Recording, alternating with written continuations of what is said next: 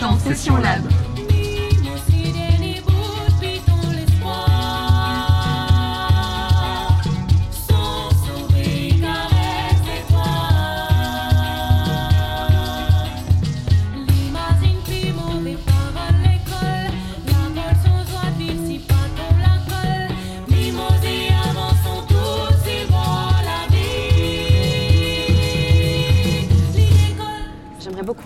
Euh, nous parler en fait du Maloya. Ce que c'est exactement euh, pour vous? Le maloya, c'est une des musiques traditionnelles de la Réunion qui se compose essentiellement de percussions et de chants. Et ce qui est chouette, c'est que tout le monde chante et tout le monde joue euh, en même temps. C'est-à-dire qu'on joue tous d'instruments différents et on chante tous à peu près. Sur scène, ça bouge beaucoup et c'est vraiment ça le maloya. C'est euh, une musique qui permet de s'ouvrir à tous les genres possibles. Il y a de l'espace pour incorporer plein d'univers différents. Nicolas, qui a incorporé le projet il y a peu de temps, euh, voilà, il ramène son univers complètement improbable et ça match complètement. C'est pas une musique que je connaissais en fait. Euh, j'ai appris le Maloya en 2-3 semaines. euh, ils m'ont fait chanter créole. Ils, ils m'ont torturé un petit peu, mais ça s'est bien passé. Et puis effectivement, c'est une musique qui est très accueillante. Je suis instrumentiste avec des instruments mélodiques, harmoniques.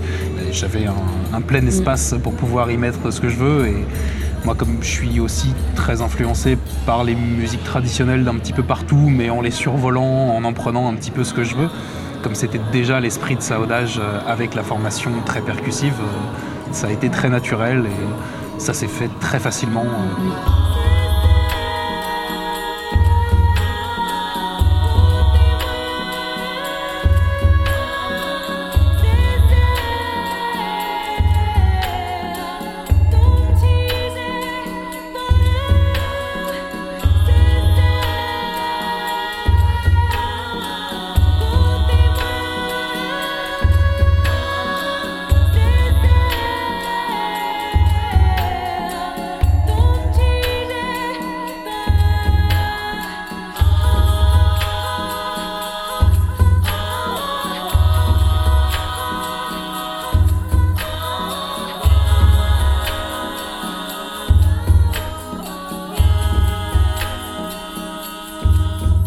Parlant de ce côté euh, spécificité de certaines régions euh, du monde, il y a un mot que j'ai trouvé associé à, à Saudage, euh, c'est le mot euh, cosmopolitisme.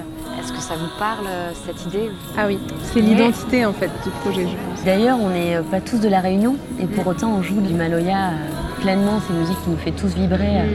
On ne veut pas faire un patchwork, on veut juste euh, essayer d'exprimer euh, ce qu'on est fondamentalement. Et le créole, c'est vraiment une langue qui est magnifique et rien que quand tu la parles, elle est presque chantée, rien qu'en étant parlée. Donc c'est vraiment notre base. Les, trois quarts de nos textes sont en créole, mais petit à petit, et on s'ouvre à plein d'autres choses comme bah, justement le, français. Moi, c'est ma langue maternelle et j'ai aussi envie de m'exprimer euh, dans cette langue-là, euh, qui a plein de couleurs aussi comme le créole.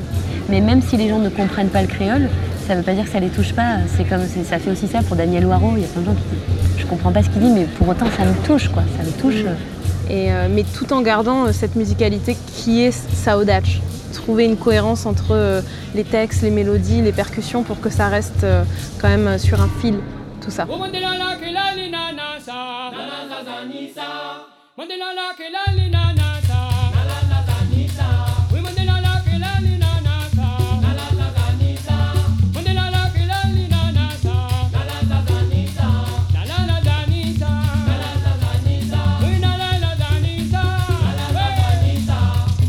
Les artistes, euh, s'il y en a, qui vous nourrissent en fait dans votre pratique Bah, évidemment euh, Daniel Waro, Gramoun Lélé, euh, ou des artistes comme René Lacaille. euh, à La Réunion, il y a un panel d'artistes incroyable.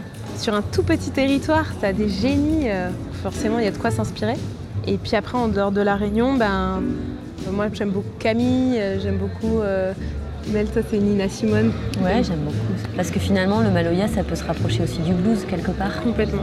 Et toi Et toi, Nico Euh, moi, c'est souvent des obscurs musiciens dont on connaît pas les noms qui gratouillent des instruments mal accordés au fond de leur hutte.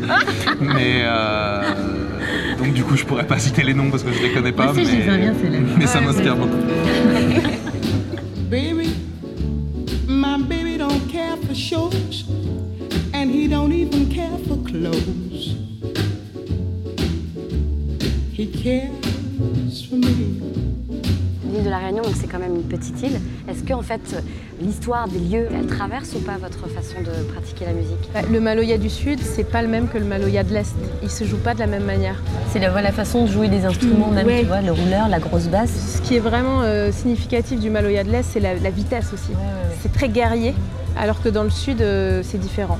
Sachant que ça se joue à 40 km. Quoi. Oui, sachant que c'est sur le même territoire, mais, mais justement, c'est aussi des familles, euh, c'est aussi des, des traditions familiales qui sont perpétuées de génération en génération et qui sont hyper marquées chacune. C'est très intéressant.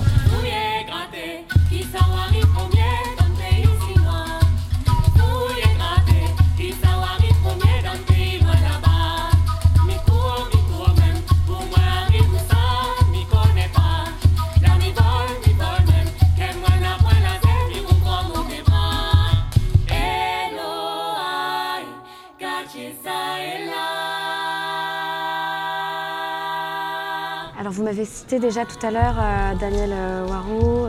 Il y a d'autres grandes figures de la scène réunionnaise que vous avez en tête Disant Marie Barré, mais euh, Ouais, lui, non, c'est- Marie ça fait partie des gens vraiment euh, qui sont des. euh, Des passeurs d'émotions. Ouais, vraiment.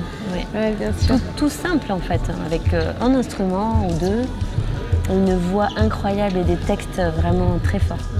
Puis après, il y a la nouvelle génération aussi, euh, comme Graine Semé ou euh, Maya Kamati, euh, Logrio, Bastien Picot. Bastien Pico, Picot. qu'on oublie toujours, mais attends, C'est une légende aussi. lui aussi, lui aussi, il est incroyable. si ça peut vous donner des petits euh, chemins à aller parcourir, euh, allez-y. Souvent des fois un petit sucre